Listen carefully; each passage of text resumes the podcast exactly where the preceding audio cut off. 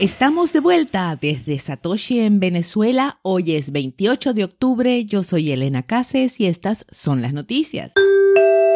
Bitcoin se recupera a más de 60 mil mientras El Salvador compra 420 monedas adicionales. El par Bitcoin dólar de Estados Unidos subió un 4% en las últimas horas y cotiza en torno a los 61 mil dólares por criptomoneda. Esto sigue a que el gobierno de El Salvador compra más Bitcoin para su cuenta oficial. El miércoles 27, el presidente Nayib Bukele tuiteó que su gobierno había comprado el DIP, agregando 420 Bitcoin adicionales, lo que equivale a alrededor de 25 millones de dólares. El Tesoro de El Salvador ahora tiene un estimado de 1.120 Bitcoin, según un informe de Reuters.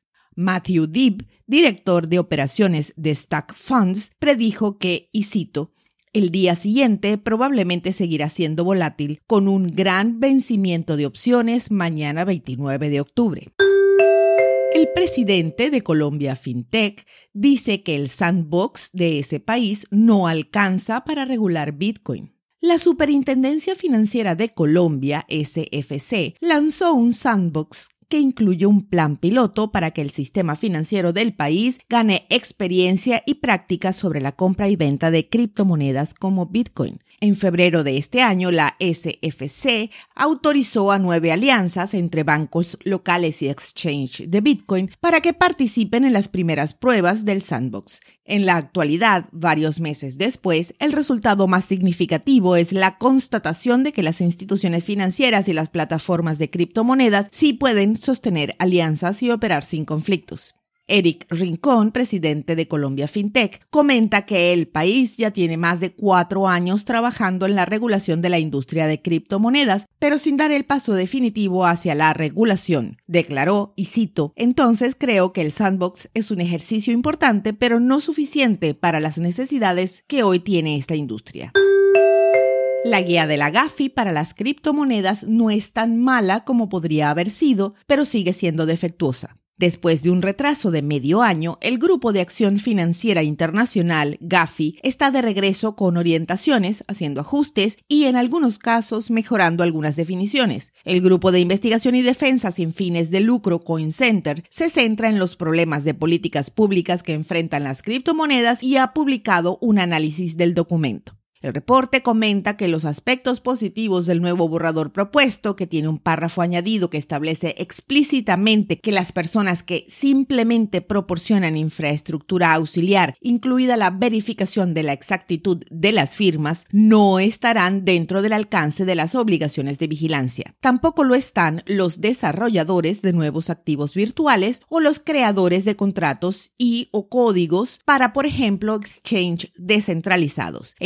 De la obligación también a los participantes entre intercambios donde solo participan criptomonedas. Mantiene, eso sí, el requisito cuando hay un intercambio con una moneda fiat. Y, finalmente, aclara que las tarifas pagadas a los mineros y validadores no están sujetas a la recopilación de información del originador y el beneficiario de las reglas de viaje. Todos grandes avances, quedando todavía muchas cosas que arreglar. Recordemos que la GAFI es el organismo internacional que estandariza las reglas de vigilancia financiera entre los países miembros. Es una organización informal no creada por tratado o ley y no tiene el poder de crear leyes o políticas vinculantes.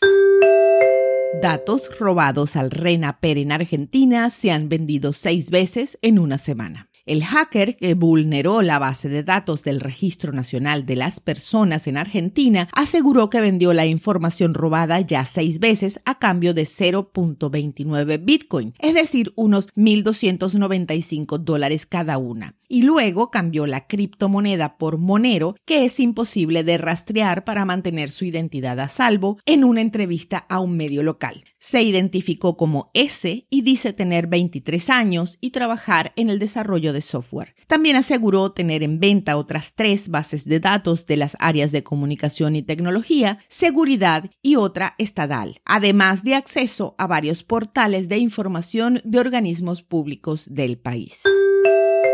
A las 2 de la tarde, hora Venezuela, el precio de Bitcoin es de 61.142 dólares, con una variación al alza en 24 horas de 3,75%. El hash rate es de 147.352. Esto fue el Bit desde Satoshi en Venezuela.